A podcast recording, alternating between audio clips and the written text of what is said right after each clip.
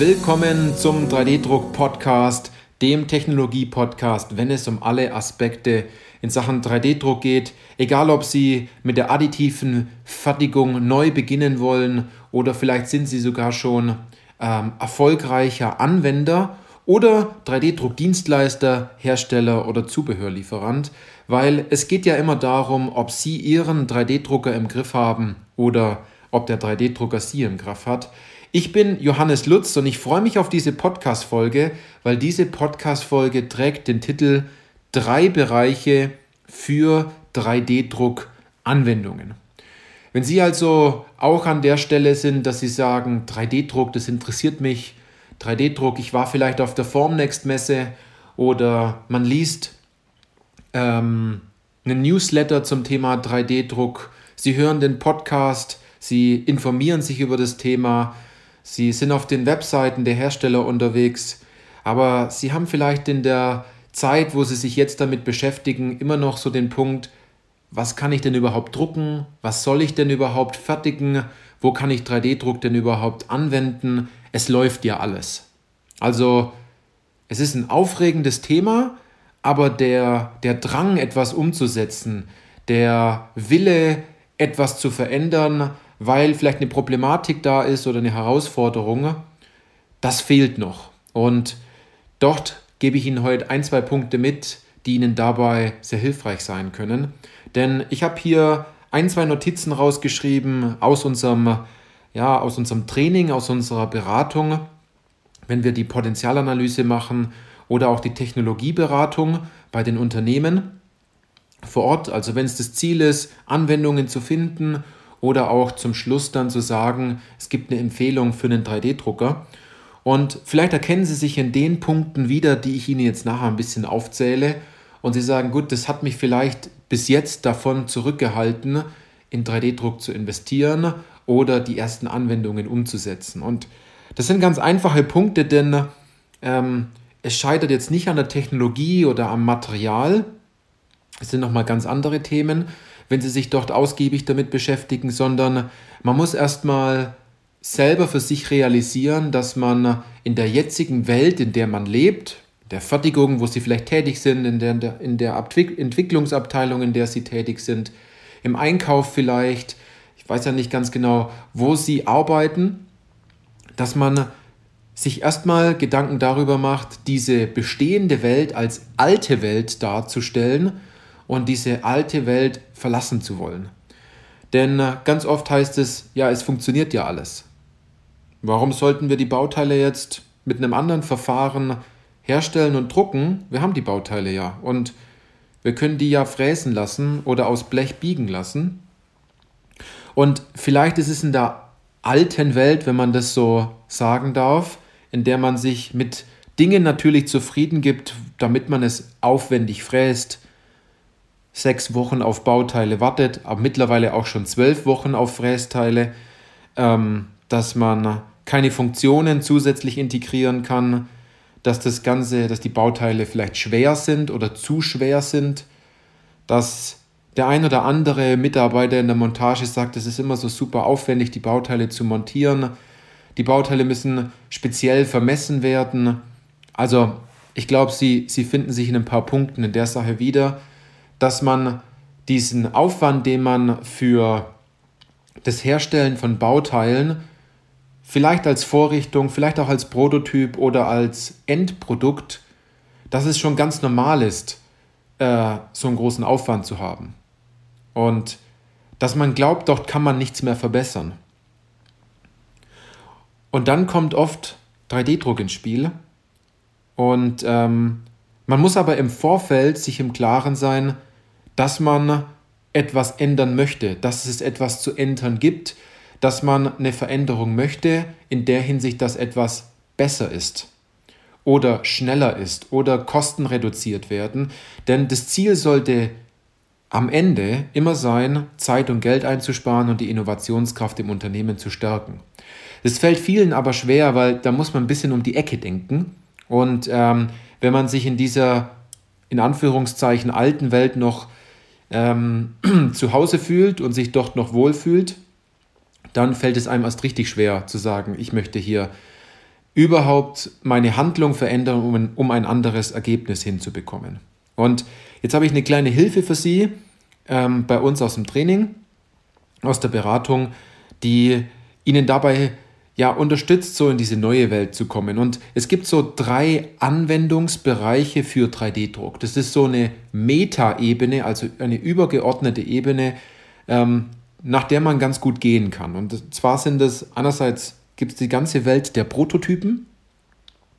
Das bedeutet, Bauteile werden einfach gedruckt, um etwas zu überprüfen. Das bedeutet, dass es zum Beispiel Anschauungsmuster sind oder Dummy-Teile. Ich gehe da nachher noch gleich mal ein bisschen noch tiefer drauf ein.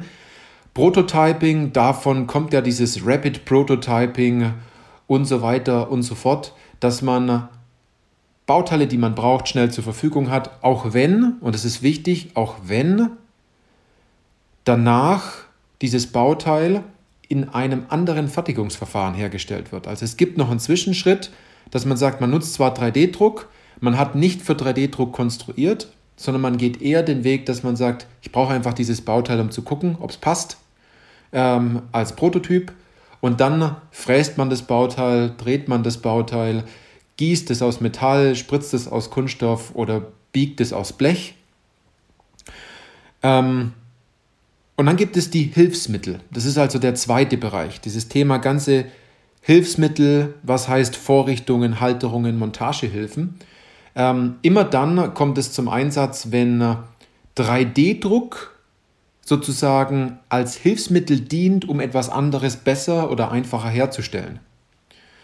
Und glauben Sie mir, hier steckt ein riesengroßes Potenzial, das Sie nur noch, nur noch nicht gesehen haben, weil Sie die alte Welt vielleicht nicht verlassen wollen und die neue Welt vielleicht nicht so interessant für Sie ist. Es kann sein. Ähm, und hier kann man, und das muss ich Ihnen ehrlich sagen, unglaublich viel Geld und Zeit einsparen und äh, die, die Innovationskraft im Unternehmen sowas von dermaßen nach oben fahren, dass die Kunden auch äh, sich mittlerweile melden. Und wir haben hier einige Anwendungsbeispiele bei uns in der Beratung, wo unsere Kunden es in der Zusammenarbeit mit uns hervorragend umgesetzt haben, ähm, dass die Kunden schon darauf zukommen und sagen, äh, sag mal, wie macht ihr das denn eigentlich? Äh, wie kommt ihr auf diese Ideen? Warum ändert sich dort jetzt etwas? Darüber haben wir so noch nie drüber nachgedacht. Ähm, das ist wirklich ein ganz, ganz starker Hebel im Unternehmen, etwas zu verändern. Äh, und zwar ganz arg positiv zu verändern. Denn der Mitarbeiter zum Schluss, der eine Vorrichtung hat, mit der man einfach viel, viel besser umgehen kann, wo derjenige vielleicht schneller arbeitet, ein geringeres Gewicht hat, ähm, mehr Funktionen in dieser Vorrichtung drin hat, einen Anschlag vielleicht auch hat, dann kann es durchaus sein, dass er viel früher mit seiner Tätigkeit fertig ist und Aufgaben auch noch mit einer ganz anderen Überzeugung macht, anstatt man dort schwerfällig hingeht und sagt, boah, jetzt muss ich schon wieder die Teile montieren, jetzt muss ich schon wieder das machen, das ist immer super schwierig, das mache ich einfach ungerne, äh, kann es nicht jemand anders machen, dann ja, dann friemelt man das so irgendwie hin, dann weiß man auch nie genau, ob es passt. Hier kann 3D-Druck helfen und zwar mehr denn je. Und dann gibt es noch diesen dritten Punkt und zwar die Endprodukte. Und die Endprodukte würde ich jetzt nur jemandem empfehlen, in diesen Bereich reinzugehen, Bauteile additiv zu fertigen, die auch direkt an ihren Kunden gehen, die ins Produkt eingebaut werden, ähm, wo Kleinserien dahinter stehen mit besonderen Materialeigenschaften, würde ich nur jemanden empfehlen, der die ersten zwei Punkte schon gemeistert hat. Oder schon die ersten Schritte damit gegangen ist und sagt, ich fühle mich dort gut, um die nächsten Schritte dann auch zu gehen. Oder einem Partner zu vertrauen, in der Hinsicht, dass man sagt, gut, Hilfsmittel und Prototypen, das Thema haben wir schon durch, aber wir brauchen jemand, um die nächsten Schritte hier zu gehen. Also um das nochmal ganz kurz zu wiederholen, es sind erstens Prototypen, zweitens Hilfsmittel und drittens Endprodukte. Ich gebe Ihnen noch ein paar Beispiele bei dem Thema Prototypen. Das sind Anschauungsmuster, Dummy-Teile, manche sprechen auch von Mockups, solche Look-and-Feel-Modelle, äh, Vorführmodelle, Erstmuster und alles Bauteile zum Testen der Geometrie, der Funktion oder der Montagemöglichkeit äh, mit schneller Verfügbarkeit. Das steckt da ganz klar dahinter. Das wird ja auch schon seit Jahren gemacht, das Thema Rapid Prototyping im 3D-Druck. Wenn man aber ein bisschen weiter hinaus möchte, da haben wir jetzt da die, die Hilfsmittel, wie gerade schon gesagt, hier auch nochmal ein, zwei Beispiele. Das ganze Thema Vorrichtungen, Halterungen, Montagehilfen, Schablonen, Funktionsteile, 3D gedruckte Teile, die als schnelles Hilfsmittel in einem Prozess dienen. Und man glaubt jetzt zwar, dass dieses Bauteil, dieses Hilfsmittel besonders designt werden muss, aber das stimmt gar nicht, denn es kann auch ein viereckiges Klötzchen sein mit zwei Anschlägen dran, was dem Mitarbeiter dabei hilft, ein bestimmtes Bauteil in der Montage besser zu positionieren oder dass etwas nicht wackelt. Es geht eher darum, hier um die Ecke zu denken, was habe ich für einen Nutzen, wenn ich eine besser passende Montagehilfe zum Beispiel einsetze. Und wenn wir jetzt den dritten Punkt nochmal ganz kurz angehen bei den Endprodukten, ja, das sind Bauteile für Endkunden, Kleinserien, Bauteile und also Bauteil- und Materialeigenschaften auf Niveau von klassischer, äh, von klassischem Fertigungsverfahren. Und dass diese Bauteile natürlich direkt in das Endprodukt eingebaut werden. Hier muss man ein bisschen mehr Energie reinstecken, was das Thema Gedanken angeht und auch den ein oder anderen Test, weil sie wollen ja nicht, dass ihr Kunde die Bauteile entsprechend zurückschickt, weil das Bauteil bricht. Oder weil das Bauteil vielleicht eine schlechte Oberfläche hat etc. Hier geht es eher darum, noch tiefer in die Anwendung reinzugehen, aber alle anderen Dinge, die ich vorhin genannt habe, von den Prototypen und Hilfsmitteln, hier können Sie, wenn Sie bereit sind dafür, etwas zu verändern, das liegt ja ganz an Ihnen, ähm, ganz viel rausholen ähm, für Arbeitszeit, für Geld äh, in dem Fall. Und ich spreche hier wirklich nicht von mal 20 Euro bei einer Vorrichtung, sondern im Monat gesehen von 10.000 bis 50.000 Euro Einsparpotenzial, weil man 3D-Druck als Prototyp oder als Hilfsmittel nutzt. Und das kann ich Ihnen auch ganz ehrlich sagen, wenn wir Potenzialanalysen machen bei den Unternehmen, jetzt im Maschinenbau, ähm, in der Automatisierungstechnik oder auch bei Unternehmen im Spritzgussbereich, dass es für mich ganz normal ist, wenn man sich ein bisschen anstrengt, dass man an so einem schönen Vormittag mal 30.000 bis 50.000 Euro Einsparpotenzial rausholt, wenn man die Dinge danach auch umsetzt. Das ist nämlich der große Punkt.